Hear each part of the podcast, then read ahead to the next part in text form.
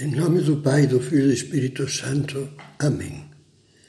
Vinde, Espírito Santo, enchei os corações dos vossos fiéis e acendei neles o fogo do vosso amor. Enviai o vosso Espírito e tudo será criado, e renovareis a face da terra. Continuamos a nossa meditação, que será preparatória para a Páscoa e depois também. Mas ao fazer essas meditações breves das últimas horas de Jesus com os seus apóstolos, nós nos sentimos em grande intimidade com Ele, como se estivéssemos no cenáculo, naquela mesa ampla, alguns dizem em forma de ferradura, e sentados lá, junto de Pedro, de João, de André. Na última meditação, nós procurávamos compreender o melhor possível aquelas maravilhosas palavras de Cristo. Eu sou o caminho, a verdade e a vida. E no mesmo capítulo 14 do Evangelho de João, a conversa continua. Já líamos na meditação anterior o que Jesus diz depois dessa declaração: sou o caminho, a verdade e a vida. Diz: Ninguém vem ao Pai senão por mim. Se me conheceis, também conhecereis o meu Pai. E desde agora o conheceis e o vistes. Conhecer Deus, ver Deus. Na Bíblia, especialmente nos Salmos, há muitas frases bonitas, tocantes, que revelam o desejo das almas boas de ver Deus, a sede de Deus. Sede de Deus, falam de Deus vivo. Por exemplo, no Salmo 42, como a corça anseia pelas correntes das águas, assim anseia por ti, por ti a minha alma, meu Deus. A minha alma tem sede de Deus, do Deus vivo. Quando verei a face de Deus?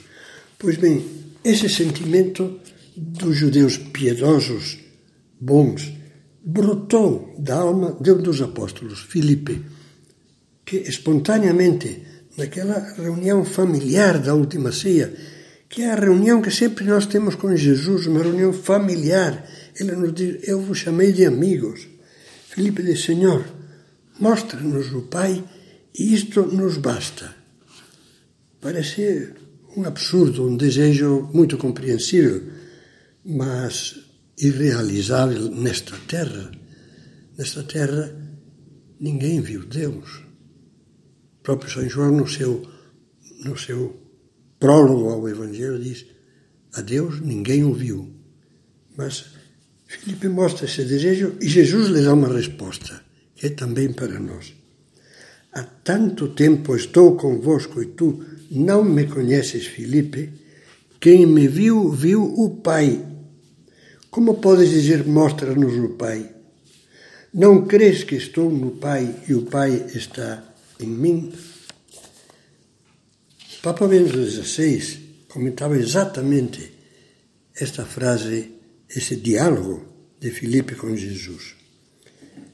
Durante a última ceia, diz Bento XVI, depois de Jesus afirmar que conhecê-lo significa também conhecer o Pai, Filipe quase ingenuamente lhe pediu: Senhor, mostra-nos o Pai, isso nos basta. São umas das palavras mais sublimes do Evangelho de João, diz Bento XVI. Contém uma autêntica revelação. Ninguém jamais viu a Deus. O Filho único que está no seio do Pai, ele o revelou. Isso dizia já São João no prólogo do Evangelho. Pois bem, essa declaração é retomada e confirmada pelo próprio Jesus. Podemos dizer que Deus assumiu um rosto humano, o de Jesus. E por conseguinte, a partir de agora, se realmente queremos conhecer o rosto de Deus, só nos resta contemplar o rosto de Jesus em seu rosto vemos realmente quem é Deus e como é Deus. Isso, isso tem um imenso valor para todos nós. todos temos nostalgia, por assim dizer, porque todos procedemos da mão de Deus que criou a nossa alma. Todos temos nostalgia de ver Deus.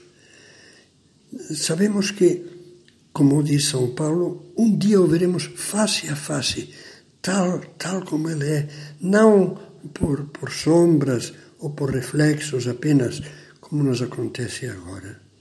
O veremos face a face. Mas já, já podemos vê-lo.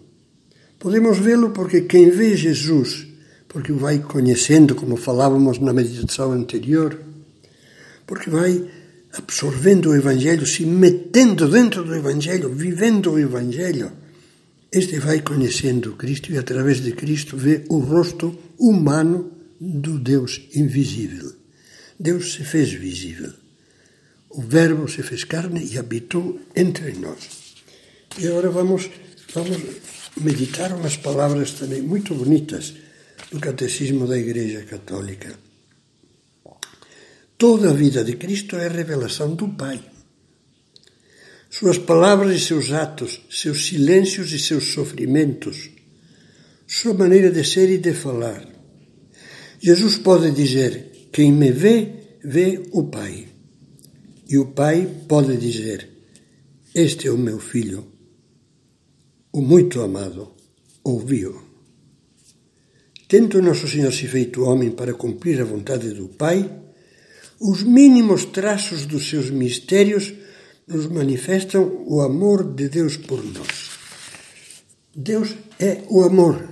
Não nos cansemos de lembrar essa definição de Deus, que é a mais perfeita de todas. Deus é o amor e fonte de todo amor. Pois o amor, esse amor infinito de Deus, que é o amor dirigido a todos, dirigido a nós, esse amor nós o vemos em todos os traços de Cristo, nos mínimos gestos de Cristo, que ao mesmo tempo que nos mostram, como numa transparência divina, como é o amor de Deus, como é Deus, nos mostram como nós deveríamos imitá-lo, como nós podemos aprender e devemos aprender dele a amar. São José Maria Escrivá, numa das suas homilias, dizia: É preciso aprender de Cristo pormenores e atitudes. É preciso que conheçamos bem a vida de Jesus, que a tenhamos toda inteira na cabeça e no coração, de modo que em qualquer momento, sem necessidade de livro algum, fechando os olhos, possamos contemplá-la como num filme, de forma que, nas mais diversas situações da nossa existência, acudam à memória as palavras e os atos do Senhor. Aprender dele. Quem me vê, vê o Pai. E nós o vemos, nós o podemos ver. Nós o podemos ver. Há muitas maneiras de, de nós, vamos dizer, nos fundirmos com a vida de Cristo, com o exemplo que Cristo dá. A meditação pausada do Evangelho a meditação orante, fazendo oração do Evangelho. Essa lexio divina que consiste em abrir o Novo Testamento, os Evangelhos, e dizer o que Deus me diz através desta frase. Por exemplo, aprendei de mim que sou manso e humilde de coração e encontrareis a paz para as vossas almas. Nesta frase, que eu ponho só como exemplo, Cristo nos diz: te falta paz, é porque te falta humildade e por isso te falta mansidão. A tua vida está agitada por dentro porque não, és humilde. Não te esqueces de ti para viver aberto aos outros, pensando nos outros, nas necessidades dos outros, em dar alegrias aos outros e estar roendo por dentro o que te incomoda, o que te, o que te atrapalha, o que os outros te fazem. É, eu entendo o que Cristo diz. Agora, a segunda parte é dizer: e eu que vou lhe dizer? Que vou responder? Aprendei de mim que sou manso e humilde de coração. Jesus me ajuda. Eu sei que não sou humilde e por isso eu não sou manso, me irrito, protesto por dentro. Até às vezes parece que me revolto contra Deus um pouco, porque como é possível que aconteçam essas coisas? Que e, e, me falta essa paz, essa, essa confiança total da criança que dorme nos braços da mãe ou do pai, no colo do pai, que é a atitude própria do Filho de Deus, que somos nós, diante de qualquer situação. Que dizemos a Deus? Senhor, me ensina, me ajuda a ser humilde.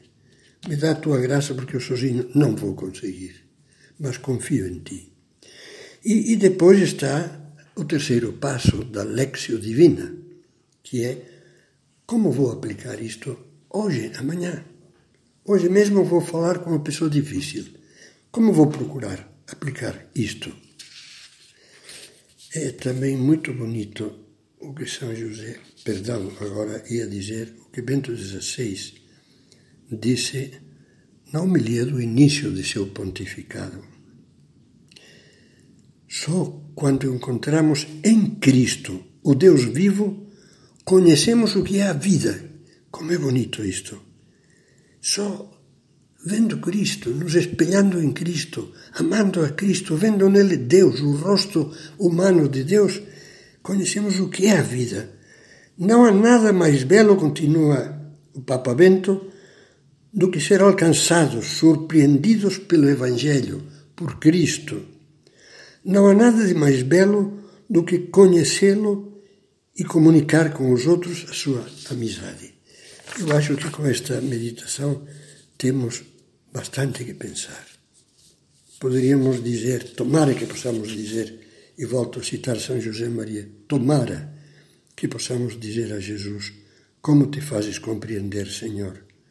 Como te fazes amar? Tu te mostras como nós, em tudo menos no pecado, para que saibamos palpavelmente que contigo podemos vencer as nossas más inclinações, as nossas culpas. Que importância tem o cansaço, a fome, a, fome, a sede, as lágrimas? Cristo cansou-se, passou fome, teve sede e chorou. O que importa é a boa vontade, a luta, uma luta amável, porque o Senhor permanece sempre ao nosso lado para cumprir a vontade do Pai que está nos céus que Nossa Senhora, Nossa Mãe, nos ajude a interiorizar esta meditação e a tirar esse desejo firme de imitá-la quando ela, tudo o que Deus lhe pedia, dizia: faça-se sim.